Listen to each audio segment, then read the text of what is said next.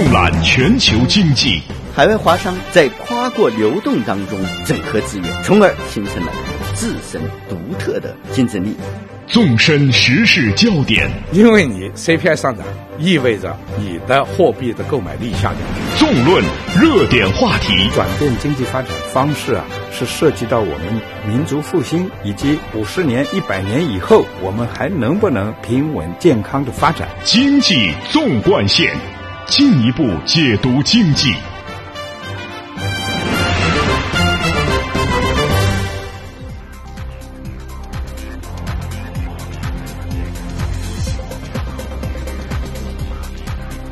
把握中国发展脉动，进一步解读经济。您好，听众朋友，欢迎收听这个时段的经济纵贯线节目，我是主持人张毅。您好，我是张雪。经济纵贯线今天继续为您送上权威的信息发布、专家的分析解读，还有中国社会消费最新动向的深入探讨。马上来听一下今天节目的主要内容。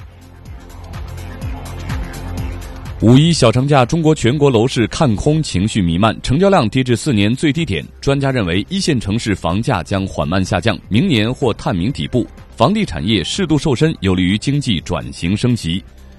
中国国家信用体系建设框架即将公布，二零一七年将建成通用平台。专家评论，完善社会诚信体系需要由外而内的认同。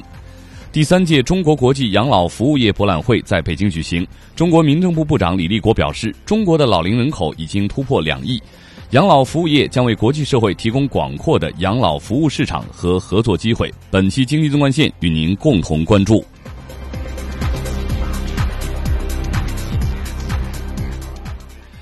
各位听友，进入五月以来啊，市场降温，信贷收紧，那么一系列的消息传来。当前啊，中国国内楼市供需双方的市场判断呢出现了转向，购房者观望情绪增多，而房地产企业让利跑量的心理呢逐渐浓厚。那么刚刚过去的呃，中国国内的这个五一小长假，楼市延续了四月份的冷清，不少地方的楼盘打折促销力度也在加大，但是楼市仍然没有实质性的转向。嗯，与此同时呢，一些地方的救市动作引发了关注。杭州、长沙、天津、南京、南宁等地的相关举措遭遇热议，有观点认为政府不宜再救市。我们先请央广经济之声财经编辑崔佳明谈谈他对这个问题的观察。四月份以来，市场看空情绪弥漫着一线楼市。北京、上海、广州、深圳这四大城市在五一小长假期间成交量遇冷。不仅是一线的城市，那中原集团研究中心监测的全国五十四个城市的数据显示，今年五一假期新建住宅成交量比去年同期大幅下滑了百分之四十七，其中一线城市降幅是百分之四十，二线城市最为明显为百分之六十五，三四线城市下降百分之三十二。总体来看。五一假期楼市成交量创出了近四年以来的最低位，市场不景气，房地产商的日子也不如原来好过，被许多网友戏称为“地主家也没有余粮了”。万科最近公布的二零一四年第一季度销售的财务数据显示，一季度万科实现营业收入九十四点九七亿元，同比下跌了百分之三十二。同时，归属于上市公司股东的净利润也是十三年来第一次出现的同比下滑。综合住宅供应情况，从四大一线城市的具体具体情况来看呢，除广州供求相比去年整体保持平稳之外，北京、上海、深圳三地表现都不理想。其中，深圳的供求量双双下降了六成。虽然近期各地方对楼市调控政策的微调逐步由传闻转为实际的行动阶段，但对市场的成交制约作用明显的信贷政策毫无松动迹象，这被认为是制约楼市成交量的直接因素。在房贷持续收紧的情况下，当前市场上购房者观望情绪较为浓厚，同时一线楼市成交楼市的成交量下降呢，使市场的库存量在不断的积累。嗯，好的，非常感谢财经编辑崔佳明的分析。那接下来我们听一听业内专家的观点。我们现在连线上海易居房地产研究院的副院长杨红旭先生，我们听听他的看法。嗯，你好，杨先生。我们看到呢，从三月份开始啊，人们就在猜测中国楼市会不会迎来小阳春。可是直到五月份了，五一小长假期间呢，中国全国楼市看空的情绪继续的弥漫，成交量跌到了四年来的一个低点。目前呢，中国一线楼市的房价下跌是二三三线城市一个传染式的蔓延，还是？悬崖式的跳水呢？您认为？呃，首先呢，肯定不是个断崖式的。呃，如果说断崖式的话，那就是一个崩盘或者说大幅下跌的节奏。我们认为的话，还是一个呃这个短周期当中波动的一个缓慢下滑。就是这个去年的话是一个呃这个冲高，那么今年初的话就是高位，目前的话有点高位震荡中下行这样的态势啊。假如说我们说是外部的经济面、货币面的话是其实是基本平稳的啊。那么说我们内部的话，主要就是一个。呃，供应量比较大啊，供大于求这样的现状，所以导致的话，市场的话出现这种这个缓步的下滑啊。所以我认为这种下滑的话，应该说是啊节奏不会那么快，也不会那么急啊，应该说慢慢的话就是说下行，可能到明年的话会呃探明底部啊。嗯，也就是说，您认为目前中国的房价会是一个长期的跌下去哈，能一直跌到明年？您觉得是这样吗？呃，这个其实即便是房价降温啊，然后到了明年，这个也不算长啊，因为这个是我们过去几轮的楼市短周期，每次呃一个上行下行的话是一个三年左右啊，所以说呢，这个从现在降温降到明年的话啊，那么说也不是特别呃这个呃过分的事情，它不一定说是房价会连跌一年多，它市场的话目前的话虽然有个别项目在促销。但是我们看全国的房价依然是一个小幅的正增长，所以说呢，这个是个降温的降温，并不等于说是房价一定会出现总体下跌或者跌幅比较大这样一个现象，是一个区域分化啊项目分化这样一个过程。嗯，那您觉得明年会出现房价拐点的一个原因是什么呢？呃，明年我认为话，呃，现在的话就是其实高位嘛，然后的话慢慢下行，明年是不能是不是能够出现拐点，或者是不是能够见到直到底部，现在我不敢。呃，特别的确定，但是我认为的话，明年就是一个探底的过程，可能会探明底部。呃，因为市场，我们说市场现在还不是一个崩盘节奏。假如说是崩盘的话，那到明年的话绝对不会见底呃。但是我认为中国的宏观经济，中国的这个是住房的运用情况，包括住房的我们的货币政策的一个情况，都决定了目前不是一个崩盘。那么说，这个还是一个短周期调整。所以说呢，按照短周期调整的理论的话，我认为的话。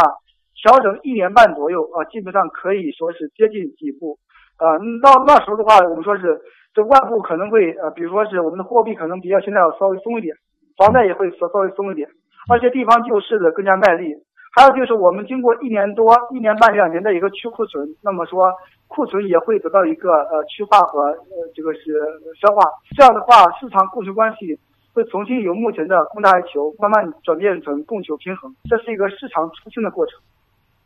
嗯，好的，杨先生，这是您对目前中国楼市的一个分析哈。另外呢，我们也看到说，中原集团研究中心监测的全国五十四个城市的数据显示，今年中国五一假期新建的住宅成交量比去年同期大幅下滑了百分之四十七，其中呢，二线城市是最为明显的，降到了百分之六十五。那么，二线城市为什么会出现如此大的一个跌幅呢？呃，五一我们说有三天，呃，所以说是三天呢，可能部分城市的。网上备案的数据呢，也会有有点有点差异，甚至是异动，因为有些地区可能是，呃，五一期间的话，是房管局、交易中心网上备案，包括数据更新的话就不及时，所以说单纯看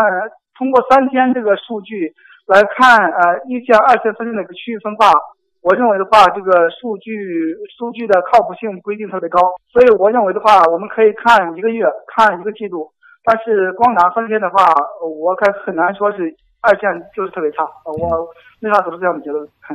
嗯，好，听众朋友，我们正在呃为您直播的是经济纵贯线。那今天与您相伴的是主持人张雪和张毅。我们现在正在关注中国近期楼市啊走下的下行的这样一个。呃，业态，同时也请专家呢进行分析。我们现在正在呃连线的是上海易居房地产研究院的副院长杨红旭先生，我们继续听一听他的看法。嗯，杨先生啊，刚刚您谈到了，可能呢五一期间呢，单纯通过三天的数据来看啊，准确性不一定特别高，还需要看更长线的一个数据哈。那么您觉得目前在中国有意购房的这些人群当中，刚需这类人群现在这个阶段到底要不要出手买房呢？呃，刚需呢，我觉得总体上，如果说是超刚的话，那没办法，只能买。说如果刚性不是那么刚的话，可以稍微呃看一看，呃，再再等等这个市场变化情况。另外的话是这个不仅是我们说是需求有性质的区别，比如说刚需、改善和投资，其实我们的城市也有差异。那么说有些城市的话，库存量不是特别大，供求基本平衡，依然是可以买的。然后有些项目的话要看项目。有些项目的话，像万科这种大品牌的项目，可能它要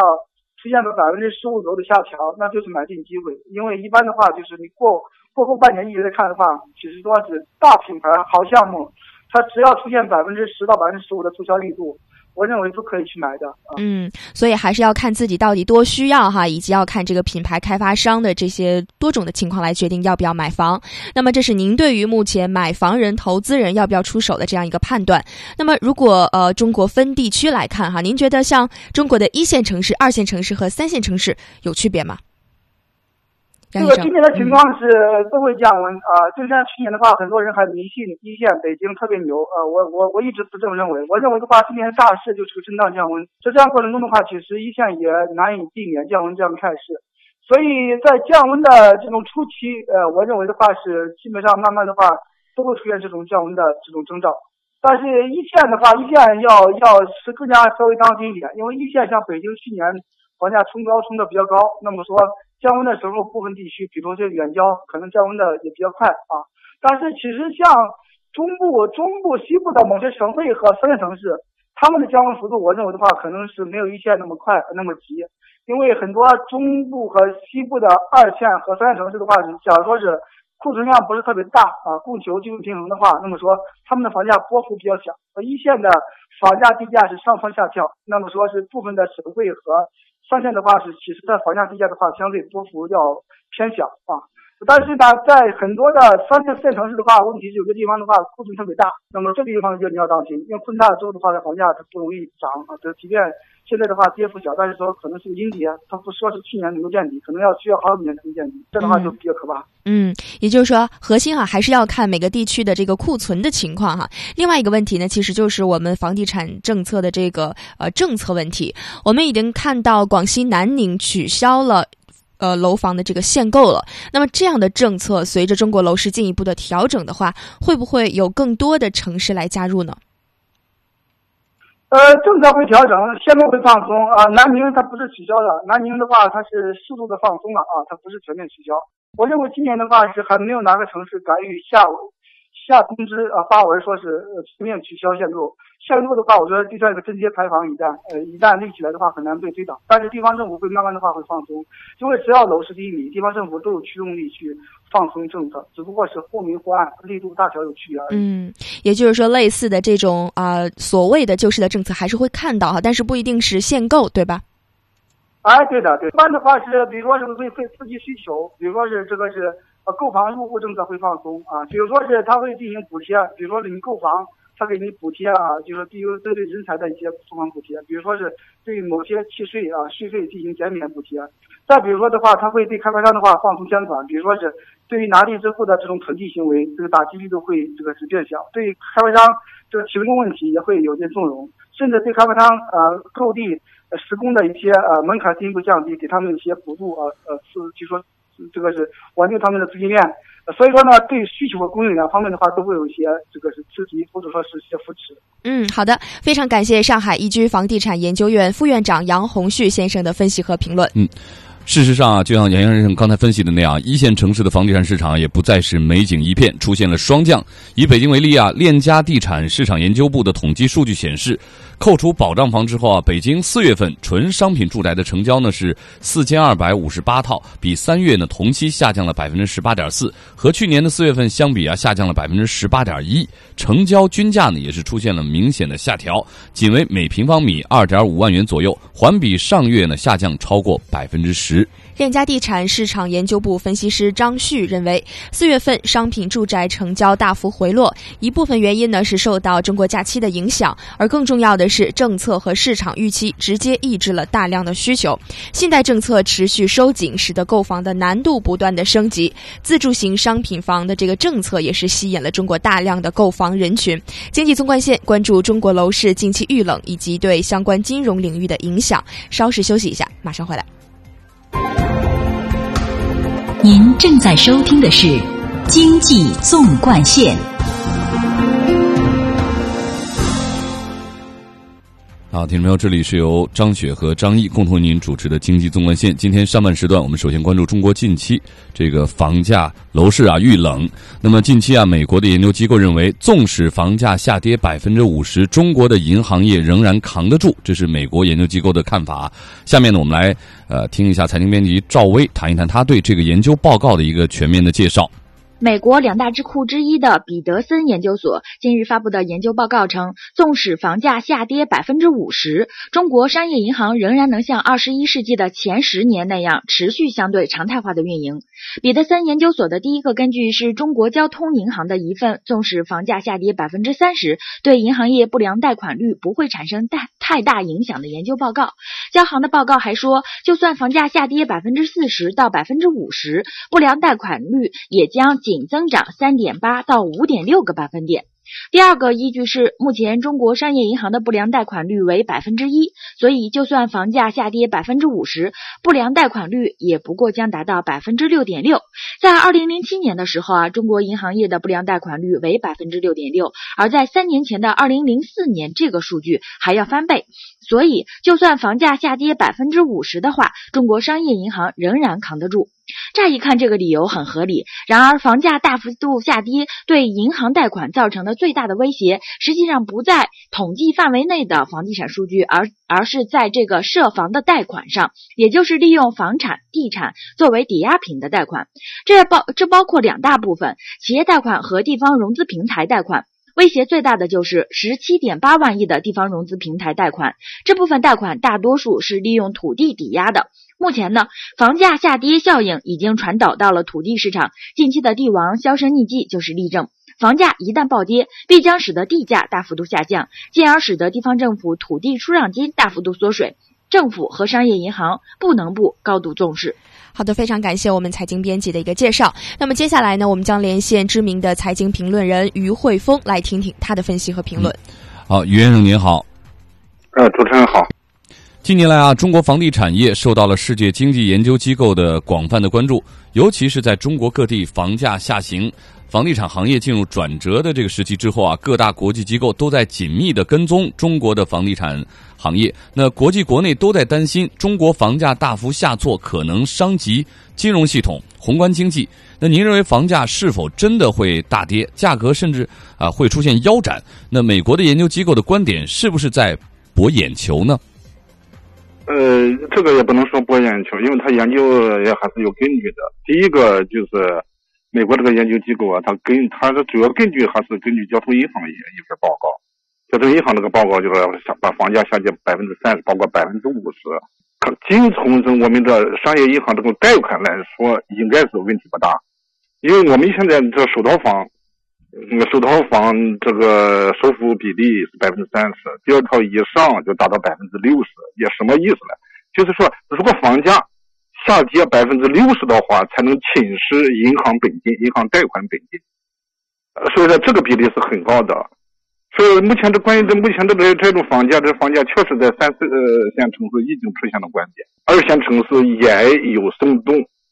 这个一线城市也有松动的迹象。所以未来就是如果我们不再进行，就是这种政府主导的大投资和盲目的放水货币。如果我们政府这一只闲不住的手不再去乱摸市场、乱摸房地产市场化，然后房地产这个房价出现拐点，应该是一个必然现象。那为什么要说是一个必然现象？说这个必然一出现以后，现在很多议论都在说，如果房价下跌，会肯定要引起银行坏账大量增加。银行坏坏账一增加以后，可能导致我们这种金融危机或者系统性金融风险就会爆发。实质上，我们细细分析，我们和美国的次贷危机区别是非常大的。美国的次贷危机主要是我们的他们的贷款是零首付，甚至就说你不掏一分钱，这房子都都可以给你。但他也是有根据的，他预期房价一直在涨，如果房价一直在涨就没问题。但后来房价跌了，所以次贷危机爆发了。我们这最低的收入比例就百分之三十，二套以上的就百分之六十。我们和它有很大很大的区别。我们可房价即使下跌百分之五十，也对银行业来说问题也不大。嗯，呃，于先生，根据这家美国研究机构的这个分析啊，中国商业银行的不良贷款率为百分之一，所以呢，纵使房价下跌百分之五十，不良贷款率呢不过将达到百分之六点六。那这个数据的逻辑怎么来理解呢？呃，他这个逻辑就是我们现在不是百分之一嘛？交通银行他那个分析报告，他分析的是我如果房价房价下降百分之三十，或者是百分之五十的话，呃，不良率仅能增长三点八至五点六个百分点。如果你看最高是增加，如果下降百分之五十，是增加五点六个百分点。我要把我们现在是百分之一，再加个五点六，不是百分之六点六吗？呃，它是基基于这样一个，所以它这个令，它是给你交通银行这个令的令程也是比较比较严密的。实质上，二零零七年我们的贷款就是百分之六点多，是二零零七年以前，我们的国有商业银行有呢有个别商业银行的不良率已经达到百分之二十。那如果房价下跌百分之五十，银行到底能不能扛得住？有数据统计啊，地方融资平台贷款的总额已经达到了十七点八万亿元人民币。那这部分贷款大多呢是利用土地抵押的，房价一旦暴跌，必将使得地价大幅度的下降，进而使得地方政府土地出让金大幅度的缩水。情况恶化的话，地方政府呢就面临违约。近几年啊，有的地方政府甚至百般阻挠开发商降价，房价下行带来风险。我们到底应该怎么看？我们是不是应该更多的聚焦在企业贷款和地方融资平台贷款的这个风险上呢？于先生，您怎么看？对，应该要要聚焦在涉房贷款上。涉房贷款上，刚才那个赵薇说的不错，就包括两个部分，一个就是企业用于房产或地产抵押这一部分贷款，另一部分就是地方融资平台，这是最令人担心的。地方融资平台的贷款，呃，它那个偿债率里边依赖土地的大概占到个百分之三十到百分之四十，这个比例是很高的。这个是国家审计署已经审计了，其中一个问题就是地方融资平台在十七点八万亿这个呃这个负债里边，大那个土地抵押贷款的比重太高，所以一旦一旦要是房价下跌以后，那肯定你看房价一下跌。它肯定传导传导到土地市场，那土地价格肯定要下跌。在最近有一个城市，土地以以这个最低价格还差一点六产，这城市就就差差一点六产，就是以低价成交，所以肯定要传传导到地价上，地价上，然后地价一下跌，地价下跌，那地价抵押的债务债务肯定要出现。这个南宁，这是广西南宁第一个打响了这个，呃，打响了取消限购这个松绑限购政策的第一枪。第一枪实际上你分析，它前边包括。呃，这个这个呃，包括了经济区和高铁经济圈，理由都不成立。最不成立就是他担心土地价格下跌，对土地财政这个依赖还比较大。他们的偿债率是百分之三十八点零九，就比较高了。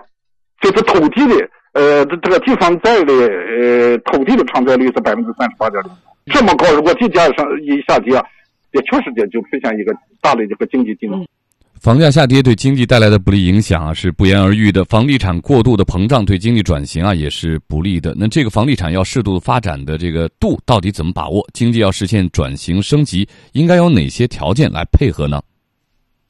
那从这个现在最主要的就是我们必须，我们这个经济里边说要调整经济结构，其中一个经济结构当大的经济结构，包括这三驾马车、投资出口和消费者马车不这个不不合理。还有一个不合理就是我们这个经济过度依赖于房地产。呃，有人分析说，房地产呃对 GDP 的贡献的达到百分之三十多，这么高，这么高，这么高背后就是高房价，高房价背后就是我们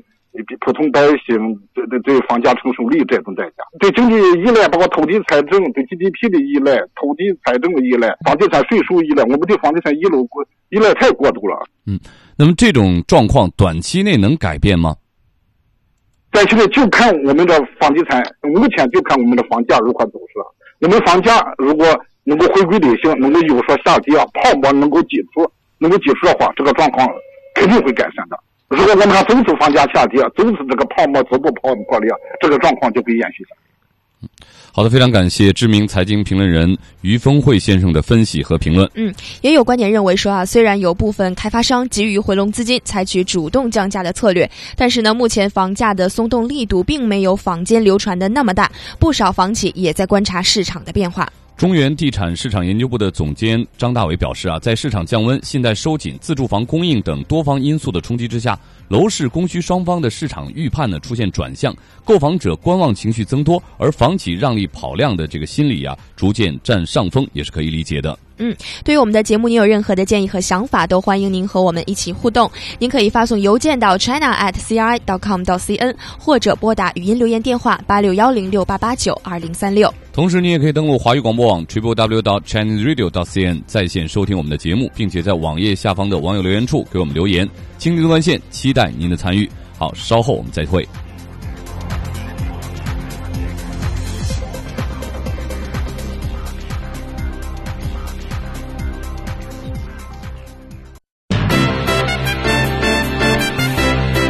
同步经济脉动，折射理性思维，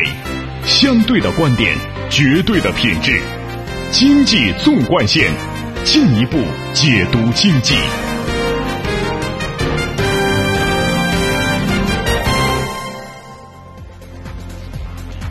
中国国家信用体系建设框架即将公布，二零一七年将建成通用平台。专家评论：完善社会诚信体系需要由外而内的认同。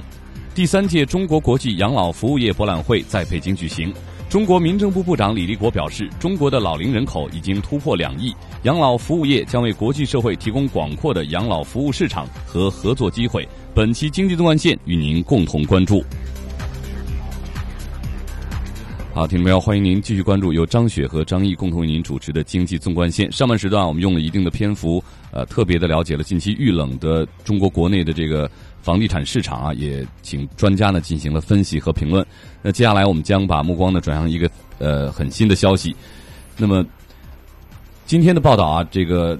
中国的很多财经媒体啊也都报道一条消息：国家信用体系的这个建立，诚信啊对于企业、社会乃至整个国家的作用啊是不言而喻的。不过呢，诚信缺失所导致的种种问题啊，却不时的被媒体报道，这也反映出诚信意识啊需要进一步的强化。而强化的重要方式之一，就是加强顶层设计的建构。嗯，由中国国家信用体系建设联席会一个成员单位编制完成的《社会信用体系建设规划纲要（二零一四到二零二零）》的送审稿已经上报中国国务院了。国务院常务会议已经原则通过，近期将会发布。那么，究竟什么是国家信用体系呢？它将给中国的老百姓的生活带来什么样的影响？接下来，我们继续与直播间当中的财经编辑田威来一起聊一聊相。关的话题，田威你好，两位好，听众朋友大家好。呃，田威先给我们介绍一下这份国家信用体系建设的这个呃送审稿这个纲要啊，它的基本情况。嗯，根据规划，以政务、商务、社会、司法等四大领域为主体的信用体系建设方案，实现了社会信用的全面覆盖。二零一七年将建成集合金融、工商登记、税收缴纳、社保缴费、交通违章等信用信息的统一平台，实现资源共享。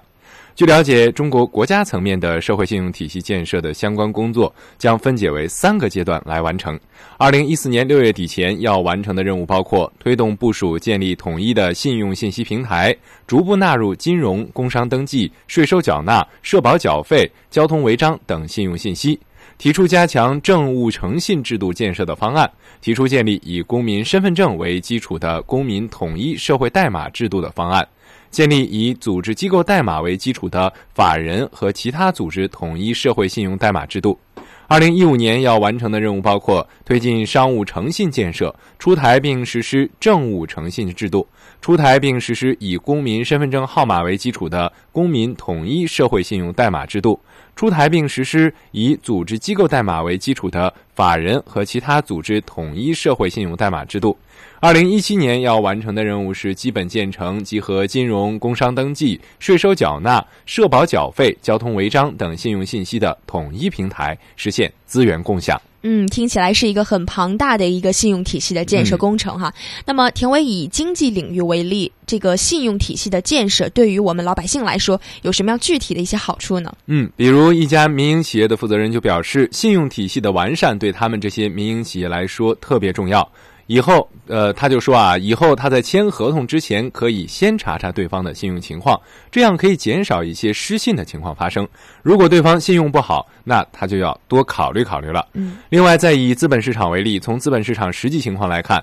不乏一些不法分子为了巨大的经济利益铤而走险，比如说侵占上市公司资产、从事内幕交易、虚假陈述、操纵市场等背信行为，直接侵害投资者合法权益。我们也看到，中国监管层在资本市场的诚信建设方面可以说是费尽心思。二零一二年七月份，《证券期货市场诚信监督管理暂行办法》出台，这是中国资本市场首部专门的诚信监管规章。可以预见，随着信用体系顶层设计规划的落地，将为资本市场改革创新和发展创造更好的环境和条件。好的，非常感谢田威的介绍。那么，关于国家信用体系建立的更多的深入评论，我们现在马上连线北京市悦城律师事务所合伙人岳深山先生。嗯，好，岳律师您好。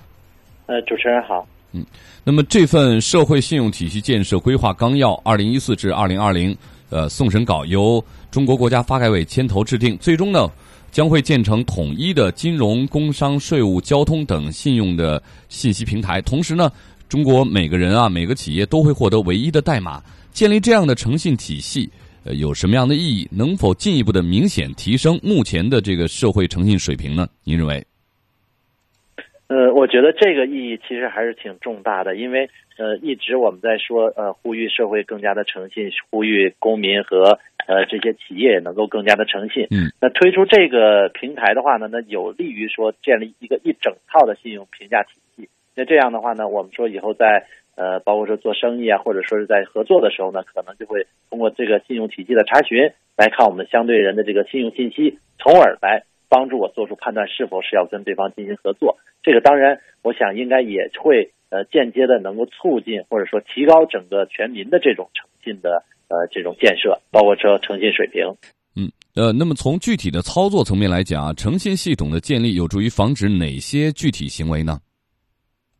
呃，其实主要的一种呢，因为我们能够看到，他说有一些金融信息啊、税收信息啊、社保信息啊，啊，包括说交通违章信息，呃，它首先的话，应该是能够说对于像公民和企业在日常的生活和呃这些。呃，商务活动当中能够更加的注意自己的一些行为，那么能够说让自己的行为符合诚信体系的体系的这些规定，不至于说自己入了这些黑名单，或者说诚信体系的评级会下降啊。这个我觉得是在操作层面是可以呃能够体现出来的。而且我们说，就像说是对于一个公民来讲的话呢。呃，尤其像金融信息，我们说现在银行的话已经有了一些黑名单了，包括说信用信息。嗯。那这些黑名单的话，就会间接的会影响到他以后的，包括说贷款啊，或者说其他的一些活动。那么这样的话，也就能够促进这几个方面，我们说这些个人、公民个人和企业，那提高自己的信用等级和提高。即便说他心里可能不是说是特别的想要诚信的来做这些事情，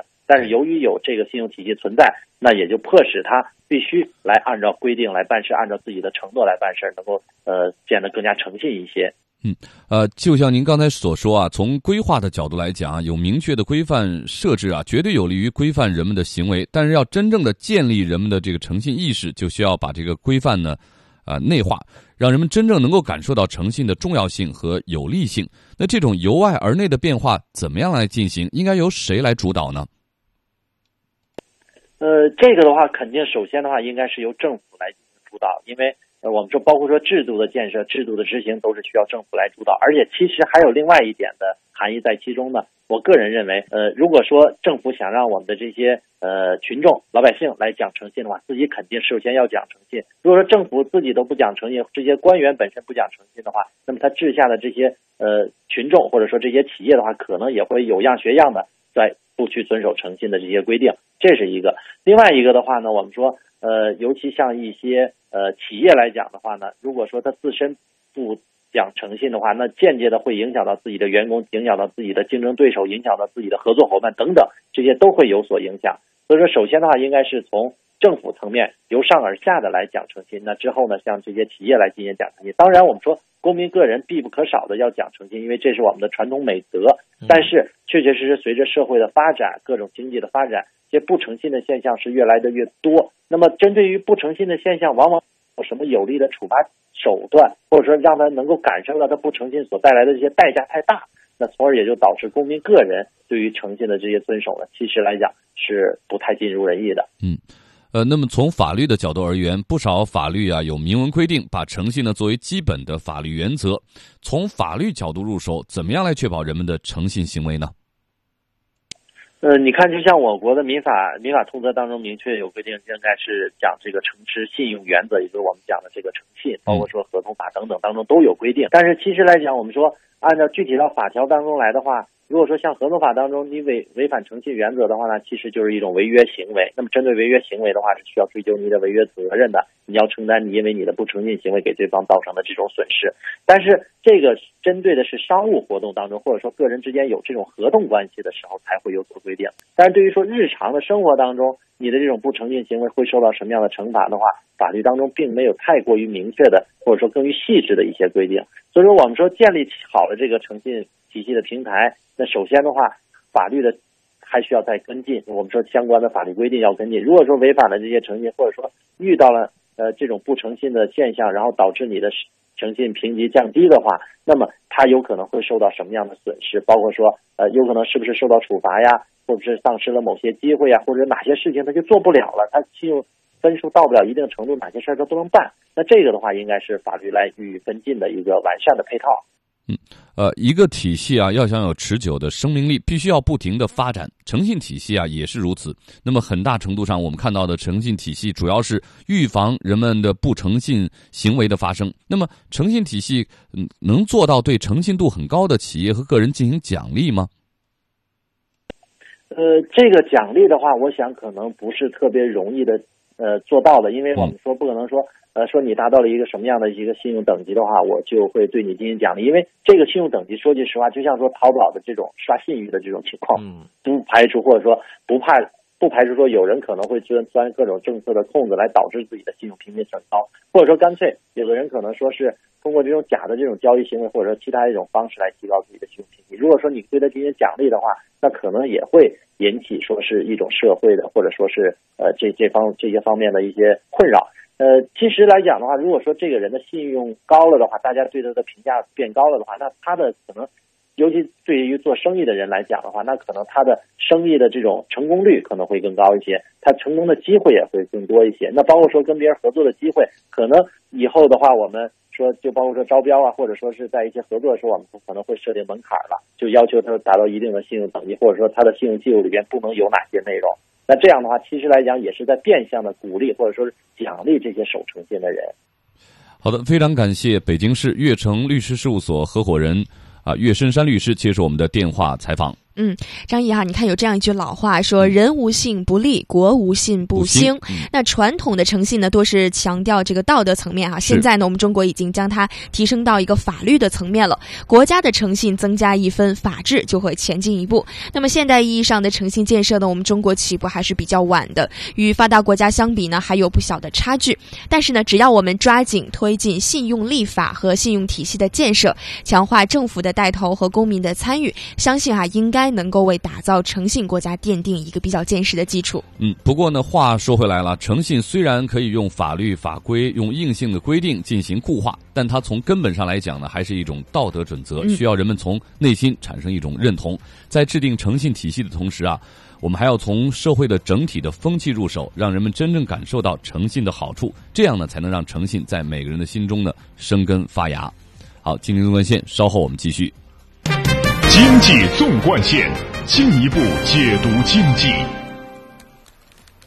你好，听众朋友，欢迎您继续收听这个时段由张雪和张毅共同您主持的《经济纵贯线》。那么刚才我们探讨了中国的诚信体系建设啊，一部重要的这个呃法规啊规划呢，也是在呃酝酿。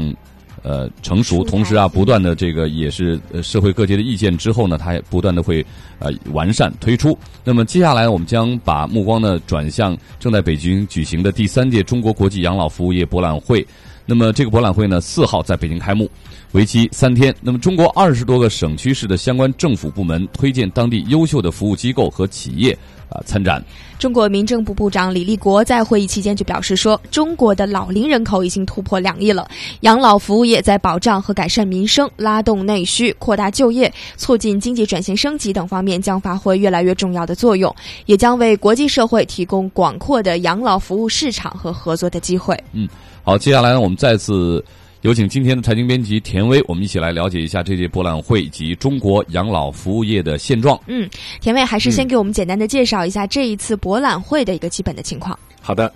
本届博览会呢是以感恩、关爱、服务、发展为宗旨，从促进中国养老服务业健康可持续发展的高度出发，全面展示中国国内外养老服务领域的先进理念、服务管理技术和优质产品。据了解啊，本次博览会吸引了来自二十个国家和地区以及中国国内二十八个省区市的养老机构、联盟组织、老年产品研发机构等单位参展，预计参展观众将达到五万多名。嗯，那么现场又有哪些高科技研发的这个养老服务产品呢？嗯。根据我们在博览会现场的记者观察，有许多养老服务企业纷纷运用大数据和移动互联网等这些新技术啊，开发出了老年家庭医疗监测和传感系统，为老年人提供居家生活、医疗保健、紧急救助等方面的远程监护服务。比如，一张看似普通的床垫，却能实时的监控老人躺在床上时的心跳还有呼吸。如果有异常情况发生，可以通过终端及时报警。据床垫的生产商北京达富康辅助器具技术有限公司的负责负责人宋学斌就介绍，这在全球啊尚属首例。我们一起来听一下。躺在这个床上，可以监测这个床位的呼吸和心跳次数，无线传输。机构里边，呃，通过这么一个网络平台，实现了所有的床位的检测，包括他的离床状况。如果有问题的话，马上报警。他的心跳出现问题了，呼吸出现问题了，包括他离床二十分钟以后怎么还没有回没有回到床上呢？然后我们的护工，我们的监测人员马上可以到位。在全球，现在我是独家的。嗯，哎呦，听他这么一介绍，感觉一个床垫儿哈就有这么多的功能，真是神奇哈！没错，不知道多少钱，我都想给家里的老人买一个了。不过呢，现在哈中国的这个社区居家养老服务是目前世界各地主要探索和发展的一种养老模式了。那么，对于这种居家养老模式，现在有没有一些针对性的产品服务推出呢？田伟可以说啊，在博览会现场，经济实惠、科学有效的专业居家养老服务也是备受青睐。一项名为“风中救援”大型公益活动的项目呢，就是面向中风后人群免费上门提供的专业康复护理。这项活动的业务经理周小磊就介绍，在北京和上海两地的中风患者啊，在家中只要先拨打报名电话，就有专业的医疗服务人员提供上门服务。我们来听一下他的介绍。免费为京沪两地各一万名中风患者提供价值两千块钱的上门的康复护理的服务。最新统计的是七千七千多。呃，专业的康复医生先到家中去，结合他自身的疾病的情况，会写出一份这个评估的报告。哎，还有这个康复护理的计划，再由我们的康复师上门。嗯，这样一来啊，居家养老啊也是非常的安全和方便了。但是啊，我们也应该看到，虽然养老服务业的水平和科技都在提高，但是数据显示啊，二零一三年中国老龄人口已经突破了两亿人，老龄人口的增加也会为中国的养老服务业带来很大的压力和挑战。嗯，所以啊，呃，正因为如此，所以刚才我们也提到了，说这个中国民政部的部长李立国也是表示说，中国养老服务业在保障和改善民生、拉动内需、扩大就业以及促进经济转型升级等方面，都是发挥着越来越重要的一个作用哈，也为国际社会提供广阔的市场和合作的机会。我们来听一下李立国部长的一个表态。到二零二零年，养老服务设施将覆盖所有城市社区百分之九十以上乡镇。和百分之六十以上农村社区养老服务就业岗位将超过八百五十万个，实能半实能老年人生活照料和护理服务潜在市场规模将达到一万亿元，养老服务业增加值在服务业中的比重将显著提升，这为国际社会提供了广阔的养老服务市场和合作机会。嗯，中国民政部部长李立国还表示说，中。中国的养老服务业呢，现在还处在一个起步的阶段，存在着政策和制度的不完善，服务和产品水平不高。那么在市场培育和规范也是比较缺少经验的，科技创新和应用也是相对薄弱。那么养老服务的增加值不高等等这一系列的不足，都迫切的需要中国来借鉴国际先进的经验，加以改进和提高。未来呢，中国将会进一步加强国际交流与合作哈。那么既然我们要发展养老服务业，就要首先的了解一下。现在究竟制约中国养老服务业发展的因素都有哪些？田威能给大家分析介绍一下吗？好的，本次的博览会上啊，有一个第三届中国养老服务业发展论坛，而民政部副部长窦玉佩在论坛上刚好也提到了这个问题。他说啊，目前存在的四大问题制约着中国养老服务业的发展：城乡发展不平衡、重城镇养老、轻农村养老。窦玉佩说，目前关于养老服务业的认识有偏差，重机构养老轻居家养老。一些地方政府，包括社会力量，对养老服务缺乏全面理解。一提到养老服务，想到的就是建机构、增加床位，并把建设养老机构作为政府投入的重点和考核目标。社会的投入兴奋点也多聚焦在养老机构的建设上，而对于居家养老服务这一社会需求最旺盛、最符合老人意愿、最适合中国国情的养老服务模式却重视不够。第二个问题啊是发展不平衡，重城镇养老轻农村养老，城镇老年人人口集中啊，服务资源丰富，有支付能力的服务需求旺盛，基本形成了较为完善的养老服务发展格局。而农村养老服务起步较晚，基础差，投入欠账多，发展远远滞后，远远不能适应形势发展的需要。第三啊是布局不合理，有些养老机构一床难求，也有一些养老机构床位闲置，区域性、结构性矛盾突出。第四呢是政策落实不到位，高龄津贴。养老服务补贴等老年福利制度主要集中在东部及经经济呃比较发达地区，而中西部及经济欠发达地区的老年福利保障水平就比较低，覆盖面又窄，政策不协调，区域差异非常明显。嗯，说到这儿，我这里还有一些数据啊，很能说明问题。中国老龄办的副主任严青春透露啊，截至目前，中国建成社区养老设施呢是二十五点六万个，比。十五末啊，增加了八万多个。那么城市社区建立养老设施的比例呢，大约是百分之七十七十三。那么农村乡镇敬老院呢，是超过三万个，占乡镇的百分之九十一。但是呢，农村社区养老服务覆盖率呢，仅仅只有百分之六点五。嗯，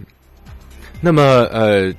民政部的副部长窦玉佩也表示啊。针对现在养老所存在的这些问题啊，将制定和落实社会养老服务体系建设中长期发展规划，统筹居家养老、社区养老、机构养老和其他多种形式的养老，统筹城市和农村养老资源，促进基本养老服务的均衡发展，制定和落实鼓励民间资本参与养老服务业发展的政策措施，加大政策支持和引导力度。逐步使社会力量成为养老服务发展的主体。此外呢，还将开展养老服务业综合改革试点、公办养老机构改革试点，以及面向养老机构的远程医疗服务试点。可以说，这些措施都是非常的到位啊，听起来也是呃非常充满吸引力的啊。嗯，其实啊，老龄化。不仅仅是我们中国现在面临的问题了，很多发达国家，呃，它其实都是需要面对和正视的一个问题哈。没错，嗯，田威，所以我想知道一下国际上的一些